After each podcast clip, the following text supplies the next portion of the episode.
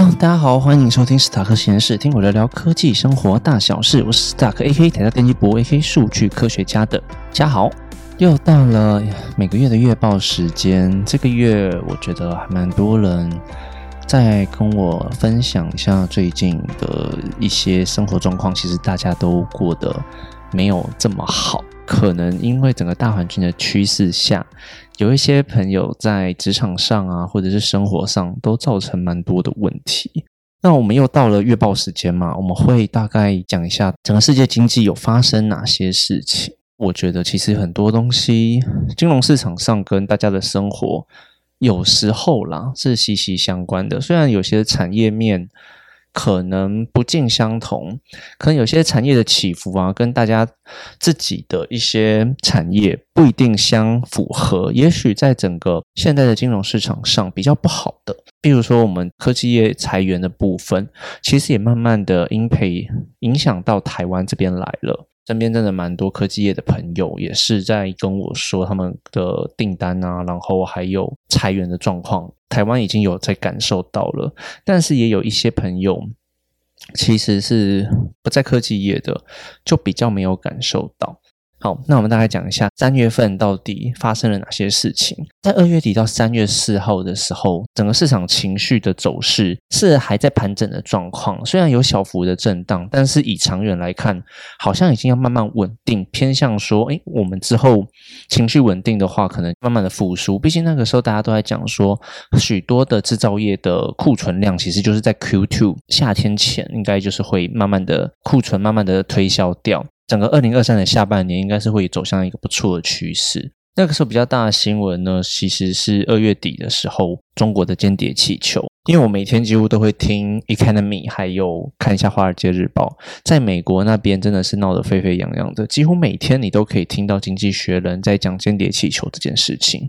然后他们的重要程度其实就跟乌俄战争是同等级的。美国人真的很在意人家就是侵略到。他们自己的领土或者是领空上面，台湾这边就真的没有这么在意，我也是不知道为什么。总之，其实就是又开始爆发美国在针对中国很多的东西，像是 TikTok，很多媒体就已经开始在加大的渲染，说他们对这个软体治安的疑虑啊，还有他们对青少年甚至于一些社会的影响层面，真的会很。大，那就是要联合很多的国家，就是去禁掉这一个软体。那一开始可能会从公部门开始，那这个已经许多国家都已经在串联，并且有些国家已经在实行当中了。那我是不知道大家对 TikTok 的中毒程度了，因为大家都知道我是很讨厌这个东西的。虽然我有下载，因为毕竟要知己知彼。像小红书跟 TikTok 我都有在用，然后 我在 iPhone 里面有有给他一个群组，就是敌方软体。对，总之我是没有中毒啦，但我其实了解大家喜欢看的原因，因为它其实整个秒数都很短，那可能创作者需要在更短的时间内做一个起承转合，甚至是用一个更夸张。更暴力的方式去吸引你的眼球，就不可能像我们现在 podcast 一样，你还在慢慢听我这边讲。也很多听众跟我说，他们在听 podcast 的时候是切一点五倍到两倍速在听。对，所以现在的人，大家吸收知识的那种速度，希望越来越快了。不难想象，像是这种东西的爆发。刚刚讲到说，美国还有其他很多国家也开始在禁止 TikTok 了嘛？反弹的声音也有。在华尔街日报，其实我也有看到说。抖音的执行长有被美国抓去听证会，开了好几个小时的会议，就是不断的在问他们说：你们这边的风险管理啊、治安管理啊，还有对我们社会的危害，在问他啦。但是以美国的媒体来说，其实就是认为他们在避重就轻。中国跟美国之间角逐，其实越来越台面化，像是晶片战争哦，那一本书我真的很蛮想看的。那个台积电要去各国设厂的状况角逐之下。这个资源会怎么分配？要怎么打这个战争？这已经不是用枪炮弹火去打的，真的是软实力啊，还有政治的角逐，都是一项很重要的事情。三月初的时候，其实还有蛋荒的部分，我就是抱怨了一下，我会觉得这种东西农委会应该要解决啊，怎么会对，就是都没有在弄。下一周三月五号到十一号的时候，西谷银行就开始爆炸喽，这就是三月份最主要的一个新闻之一了。全美第十六大银行系股银行，因为周转的亏损，手上的债务没有大银行想收。当新闻爆料出他的母公司 SVB 的 Financial Group 资产流动产生危机的时候啊，他们的 CEO 跳出来说，请大家保持冷静嘛。但是银行发生汇兑潮，让股价直接崩了六十 percent。从二零零八金融海啸之后最大的银行倒闭事件，我也做了一集的，就是故事的 summary，然后也有一些我的心得感想，还有它倒闭的原因。那个时候我也跟大家讲了一下，说，哎，如果台湾的银行可以先做些什么事情去防范未然呢？那我也一直把这个时间拿去跟 FTX 去比较，因为我觉得这就是一个大量汇兑造成周转有问题、资金有问题的一个事件嘛。我认为这在升息之下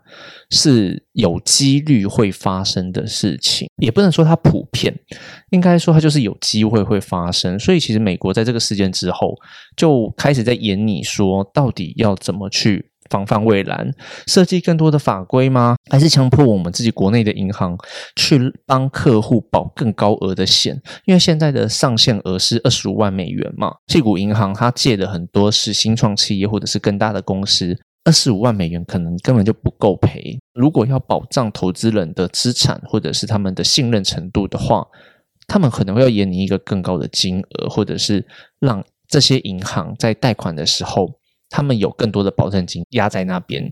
这件事情爆开之后啊，其实美国很多银行。都有可能会有这种资金周转的问题，因为美国经济开始不好的时候，很多银行持有大量的美债。美债的问题其实是它是未来的资产。大家不知道有没有买过那种美元或者是台币的定存？比如说美元的六年保单，好了，我在六第六年前，如果我要强制领出的话，本金是没有办法百分之百拿回来的，更别说利息了。所以。这个美债它就有点类似这个状况，它可能原本是要放三年、五年或十年，它再拿把这个本金拿回来是会有利息的状况下，他们在资金周转有问题时把它卖掉，拿到的钱就是小于本金嘛。很多银行是有被爆出类似的问题。另外一个爆出来的比较大的银行是瑞士信贷的部分。瑞士信贷在系谷银行事件之后被爆出，二零二二年的业绩净亏额是八十亿元，然后很多的投资者就是会被这波情绪影响到，开始在疯狂抛售他们的 AT One 债券，让瑞信呢也是面临到了倒闭压力。那什么是 AT One 的债券呢？AT 的债券在那边解释一下，我没记错的话，它是次级房贷之后才出现的一个呃金融商品。它用在当银行倒闭的时候，会由投资人去承担损失，而不是由纳税人。那如果银行的资本低于一个水位的时候，债券就会被强制转换成普通股，持有人就会变成银行的股东，并且分摊这些银行的亏损。那这个原本好像是防火墙的东西，怎么了？一般来说啦，一般债券的持有人清偿顺序应该是高于股东的。大部分的传统的 AT One 债券是当银行倒闭的时候清算，股东权益赔光的时候，ATI 债券才可能变成零嘛，对不对？不然它就不是护城墙啦，它就是要保障那个权益。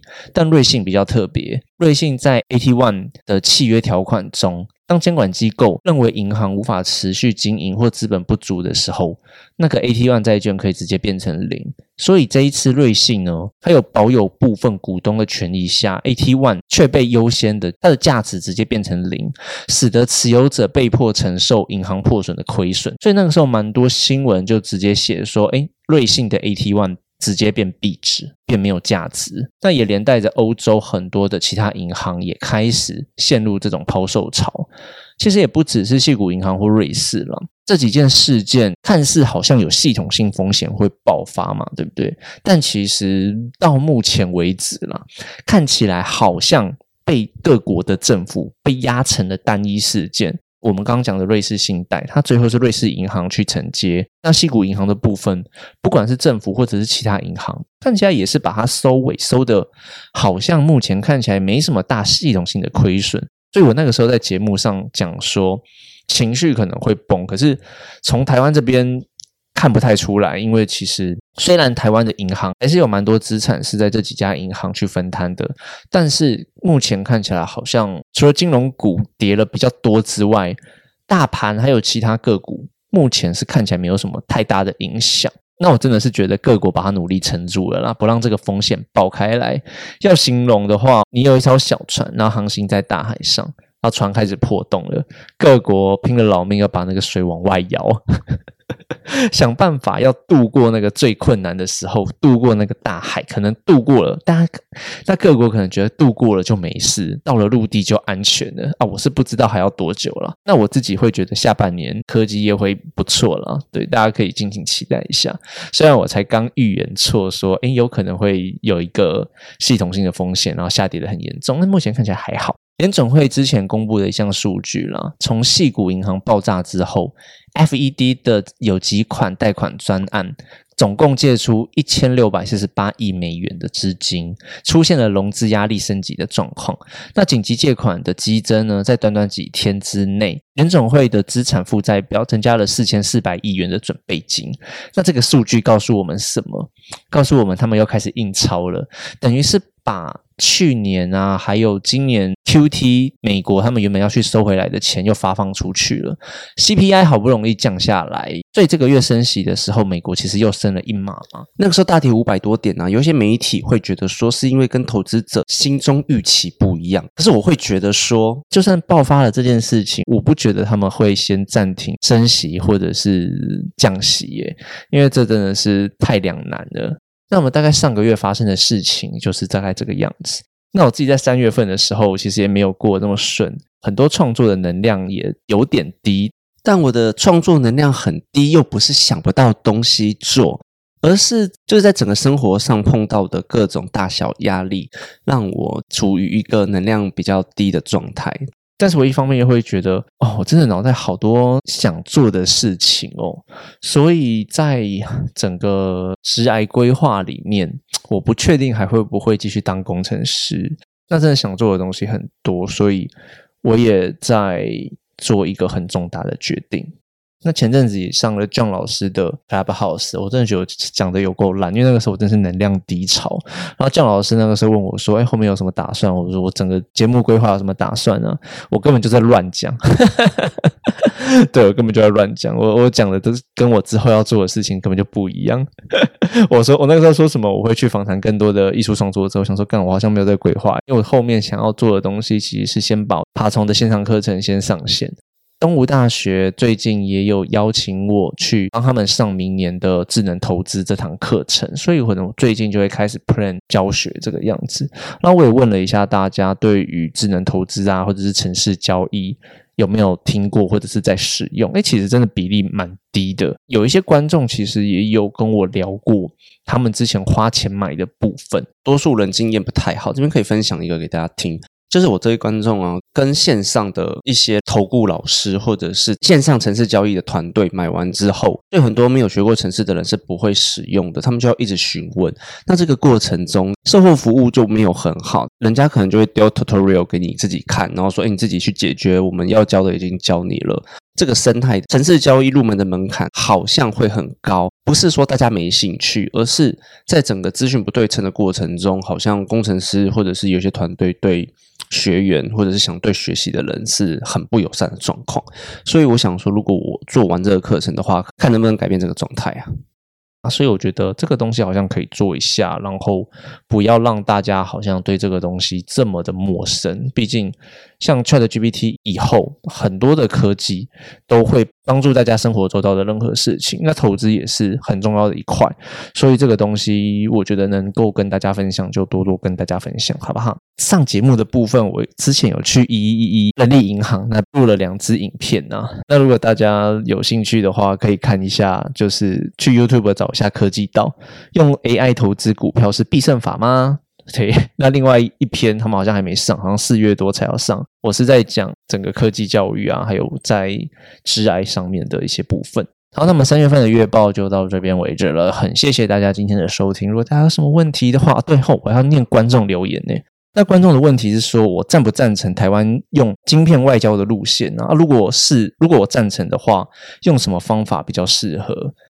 我觉得这这个问题不是赞不赞成，是逼不得已。因为我之前有在某一集有讲过，我们用晶片去外交，或者是我们去其他国家设厂，不是不行。但是我觉得应该要奸诈一点，换取一些利益。其实营业额一定会不断提高嘛，因为其实量大的状况下，我工厂盖越多，我生产越多，只要不要生产过剩的话，其实赚的营收一定是会越来越高的。那目前看起来毛利率五十 percent、六十 percent 的状况下，也是很好。我们毕竟在这个领域是一个领先的地位，应该要更奸诈一点去换取一些利益，而不是白白的被勒索了。其实台湾真的很适合走三角形多边路线，但近期真的好像在我们的政坛啊，没有这种在国际上外交比较手段比较高的人。那不知道大家觉得怎么样？那另外一题呢，是问说买哪一只股票会发财？啊，这个我我讲了的话，我可能会被抓走吼。这种问题直接回答真的太无聊了。我觉得搭配之后的东西会比较有趣。那搭配什么呢？之后会搭配我的爬虫课程，设计一个个股的基本面的分析器平台，然后分享给大家。那那个时候我就可以用这个东西来跟大家分享，说，哎，近期可能有哪些指标来看的话，哪些个股是个不错的选择。我想搭配这个东西再跟大家分享，我觉得会比较好。好了好了，大方向还是可以讲的。会开始布局一些科技业啦，那金融股。那金融股的话，因为之前跌了蛮多的，所以我有补几只我自己喜欢、殖利率比较高的金融股在里面。先布局完成了，那之后就是等科技业飞高高。好，就这样子。如果大家有什么问题的话，一样在 social media、IG、FB 或者是任何可以找到我的地方跟我联络。那我可以利用这个月报的时间，然后跟大家回馈一下，好不好？好，那我们这一次的节目就到这边喽，我们下次见，拜拜。